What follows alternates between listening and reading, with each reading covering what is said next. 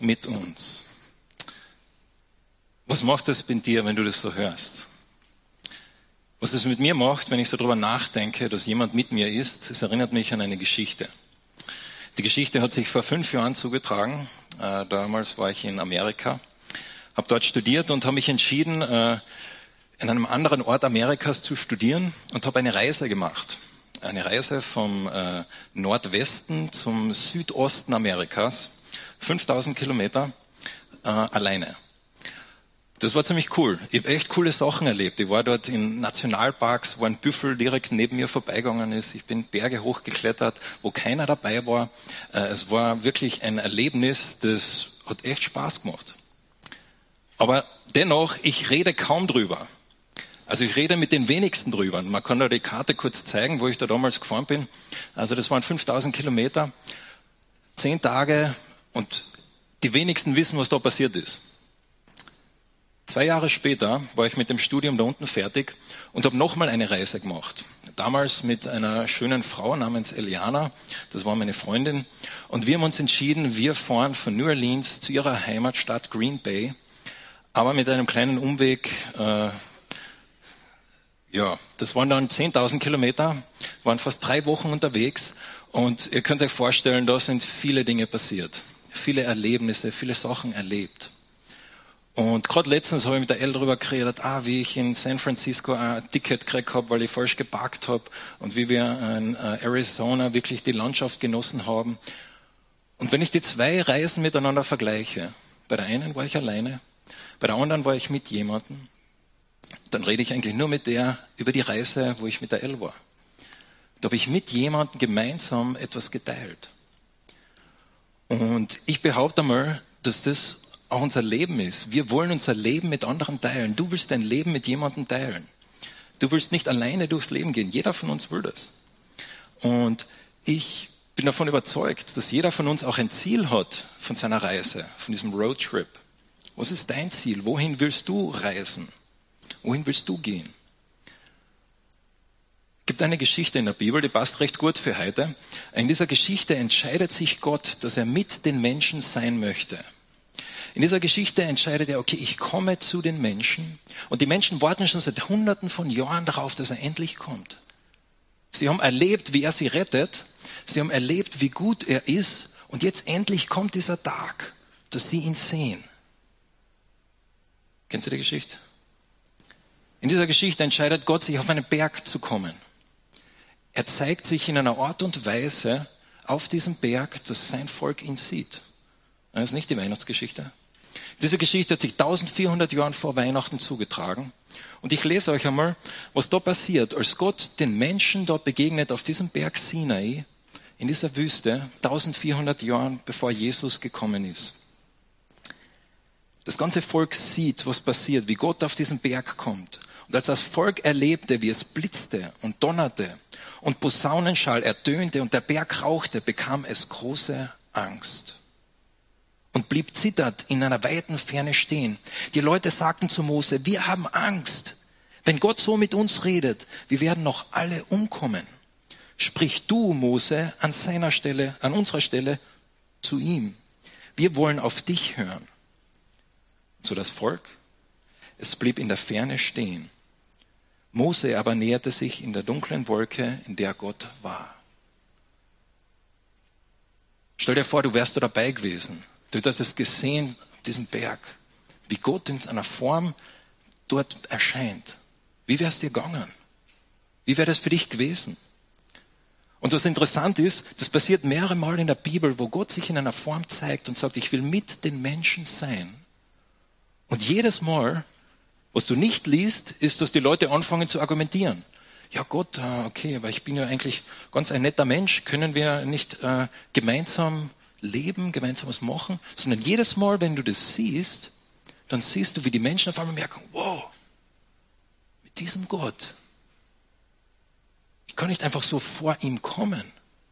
Und hier sagen die Menschen sogar, sie haben Angst für ihr Leben. Und so, wenn wir darüber nachdenken, Gott mit uns, dann ist das eigentlich eine wirklich furchterregende Neuigkeit. Dieser heilige, gute Gott sagt, er möchte mit uns leben. Das ist die Geschichte der ganzen Bibel, wo Gott sagt, ich möchte mit dir sein. Und jemand hat das einmal so beschrieben und diese Beschreibung finde ich echt cool. Der hat gesagt, das Zentrum von der Bibel ist folgendes. Da gibt es ein Zitat, das könnt ihr jetzt raufwerfen. Er sagt, The gospel is this. We're more sinful and flawed in ourselves than we ever dared believe. Also das Evangelium ist folgendes. Die gute Nachricht der Bibel ist die, du bist schlechter, als du jemals zu träumen gewagt hättest. Gute Nachricht, oder? Yay. Das ist die gute Nachricht der Bibel. Du bist so schl schlechter, als du jemals zu träumen gewagt hättest. Und wir sind, wir sind ja, wir sind ja Meister. Also ich bin ein Meister, wenn meine Frau zu mir kommt und sagt, äh, du Raffi, du hast letztens sowas gemacht.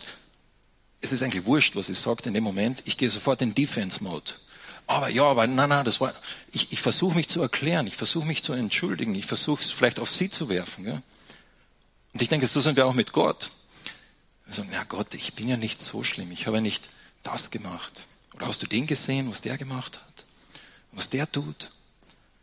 Aber es ist gar nicht so oft das auch, was wir tun, sondern manchmal ist es sogar mehr das, für das wir leben. Für was lebst du?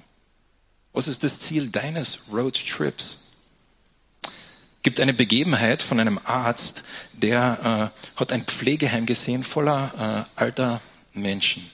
Und der hat die Leute dort überredet, hey, äh, kauft euch Hasen, kauft euch Katzen, kauft euch Hunde und gebt die diesen Leuten. Und die Pflegeleitung hat das tatsächlich gemacht, hat diese Tiere gekauft, ihnen gegeben. Und das war interessant, was dann passiert ist. Auf einmal haben die Leute, sind sie wirklich zum Leben gekommen. Leute, die vorher gar nichts geredet haben, haben auf einmal angefangen mit diesem Hasen zu reden. Die Anzahl der Medikamente, die in diesem Pflegeheim verwendet wurden, ist um 38 Prozent zurückgegangen. Die Todesrate unter dieser Gruppe war minus 15 Prozent. Und dieser Arzt, dieser Doktor, der das quasi so ein bisschen beobachtet hat, der hat dann das Resümee gezogen und hat gesagt, wir Menschen, wir wollen für etwas leben, das größer ist als wir selbst. Du lebst für etwas, was größer ist als du selbst. Jeder hat ein Ziel von diesem Roadtrip. Und Gott sagt, das Ziel, für das du gemacht bist, das bin ich. Also we are more sinful and flawed in ourselves than we ever dared believe. Gute Nachricht, oder? Das Problem ist gar nicht, wo die Leute da am Berg Sinai waren. Das Problem war gar nicht, dass Gott im Donner war oder dass es so laut war, sondern das Problem einfach, dass Gott so gut war. Es gibt diese Legende, die kennen wir Klagenfurter.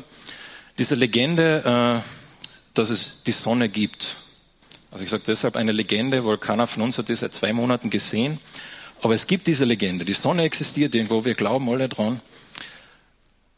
Was wäre, wir alle leben von dieser Sonne, aber was wäre, wenn diese Sonne auf einmal viel näher kommen würde zu dir, mitten unter uns? Es wäre nicht gut für uns, wäre keine gute Nachricht, oder? Aber nicht, weil die Sonne schlecht ist, sondern sie bringt eigentlich Wärme und Licht und Helligkeit und so auch mit Gott. Gott mit dir, dieser perfekte heilige Gott, verzehrt alles, was nicht so ist wie er. Wenn du nicht Feuer bist und die Sonne kommt ja alles, was nicht Feuer ist, wird verzehrt.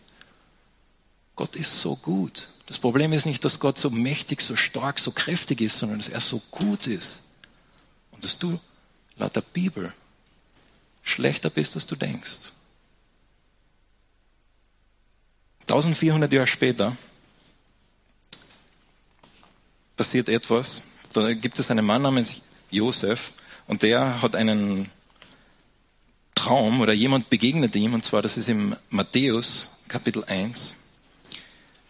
Und dieser Engel, der ihm dort begegnet, der sagt Folgendes. Denn das Kind, das deine Frau erwartet, ist vom Heiligen Geist. Sie wird einen Sohn zur Welt bringen und den sollst du den Namen Jesus geben, denn er wird sein Volk von aller Schuld befreien. Und das alles ist geschehen, weil sich erfüllen sollte, weil es der Herr durch den Propheten vorausgesagt hatte. Siehe, die Jungfrau wird schwanger werden und einen Sohn zur Welt bringen. Und man wird ihm den Namen Immanuel geben. Immanuel bedeutet, Gott ist mit uns. Wieder lesen wir, dass Gott sagt, ich möchte mit meinem Volk leben. Ich möchte mit den Menschen leben. Und wenn wir über Weihnachten nachdenken, dann ist das die Nachricht, die Gott für dich heute hat, die Gott für dich diese Weihnachten hat. Ich möchte mit dir sein.